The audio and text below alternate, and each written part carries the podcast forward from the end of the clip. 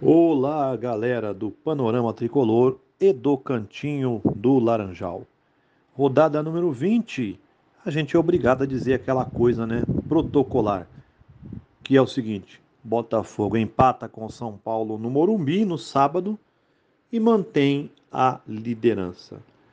Liderança, aliás, que vai ser mantida por várias rodadas, né? Mesmo que o Botafogo passe a perder os seus jogos, o segundo colocado, que é o Palmeiras, que venceu o Cuiabá por 2 a 0 também no sábado, lá no Mato Grosso. A distância de 11 pontos, o Palmeiras teria que vencer, né? Quatro partidas para fazer 12 pontos e passar por um ponto ali a equipe do Botafogo. Então, até se o Botafogo perder todos os jogos e o Palmeiras vencer todos os seus jogos, por pelo menos mais quatro rodadas a gente vai repetir que o Botafogo manteve a liderança do campeonato. Além do empate do Botafogo com São Paulo e a vitória do Palmeiras contra o Cuiabá, no sábado tivemos o Internacional recebendo Fortaleza e perdendo por 1 a 0 no Beira-Rio. E o Corinthians empatando, né, lá em Minas com o Cruzeiro 1 a 1. Destaque do, do sábado fica para o Fluminense, que voltou a vencer depois da derrota na última rodada para o time do Grêmio. O Fluminense volta a vencer, dessa vez de virada, o lanterna do campeonato América Mineiro.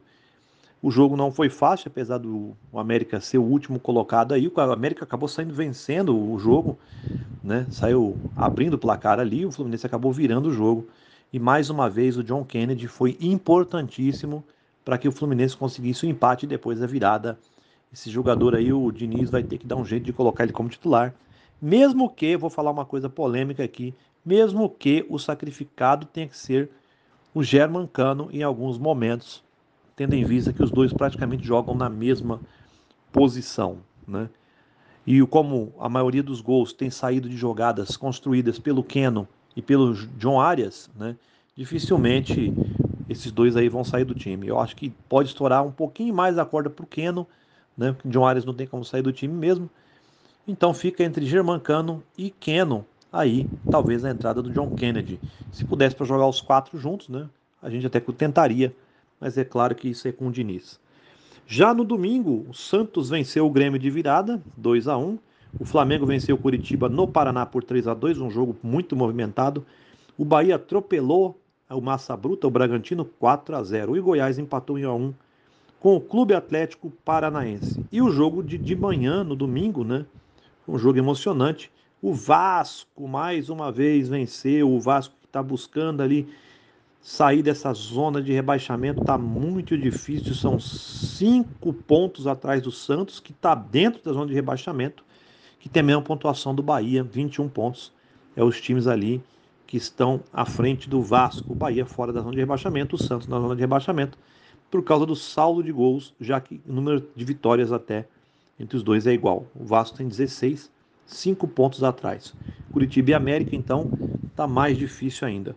Na parte de cima da tabela, Botafogo 48 pontos, o segundo colocado Palmeiras 37. Flamengo e Fluminense que venceram nessa rodada chegaram a 35 e 34 pontos e completa ali o G6, o Grêmio e o Atlético Paranaense. Depois da tabela tem uma, um monte de times ali meia boca, vamos dizer assim, que é o São Paulo, o Atlético Mineiro, o Cruzeiro, o Corinthians, o Inter, que não conseguem engrenar, né? Não conseguem é, nem chegar na parte de cima da tabela e também não correm risco de cair. Vão fazer só aquele, aquele papel de coadjuvante no campeonato, pelo visto, né? Apesar de que o São Paulo, que empatou com o Botafogo, trouxe grandes reforços, né? Trouxe o Lucas aí, que já veio chegando, fazendo gols, e trouxe o né, Rames Rodrigues, aquele que lá no começo do ano foi cogitado no Fluminense, acabou chegando para o São Paulo. Se esses caras realmente jogarem bola aí, pode ser que o São Paulo suba um pouco na tabela. Né?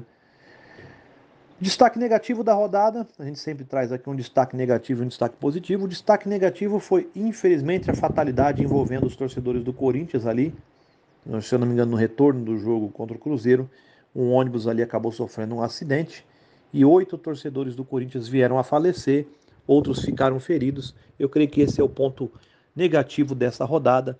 A gente deixa aqui o abraço para as famílias, os pêsames né, os votos de solidariedade aqui do nosso canal, dizendo que a morte não é o fim, né? A gente tem que crer que há algo depois da morte. A morte é apenas uma separação momentânea, né? Que Deus possa abençoar essas famílias e tenha misericórdia ali e dar um pouco de conforto nos corações dos familiares desses torcedores que infelizmente vieram a falecer nesse translado, né, do jogo entre Cruzeiro e Corinthians. Já o lado positivo, enquanto a morte tem que ser lamentada, a vida também deve ser celebrada, né? O menino Gui, que é aquele garoto que ficou muito tempo de coma e acabou emocionando a galera aí que viu o vídeo na internet quando a mãe dele foi chamada, que ele acordou do coma, e o encontro entre os dois ali é uma das coisas mais emocionantes do ano. O garoto Gui praticamente foi adotado pelos jogadores do Vasco e ele esteve né, no Maracanã nesse jogo de sábado, domingo de manhã, perdão, no domingo de manhã, um jogo aliás que depois o Vasco fez 1 a 0 com 4 minutos, manteve ali o, o placar e o Atlético Mineiro tentou ir para cima. E o goleiro do Vasco fez uma partida excepcional. E depois daquela chuva no segundo tempo, metade do segundo tempo em diante, que transformou o jogo numa batalha muito emocionante ali.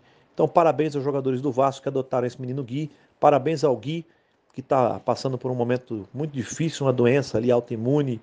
Mas o garoto tem lutado aí em, busca da sua vida, em busca de vencer uma doença que é invencível, né, gente? Mas quanto mais dias ele passa no nosso convívio, passa junto conosco aqui, é uma vitória contra essa inimiga que acaba pegando cada um de nós, né? Que é a morte. Parabéns ao Gui, parabéns ao Vasco da Gama, parabéns ao nosso Fluminense também que venceu, voltou a vencer o América Mineiro, né?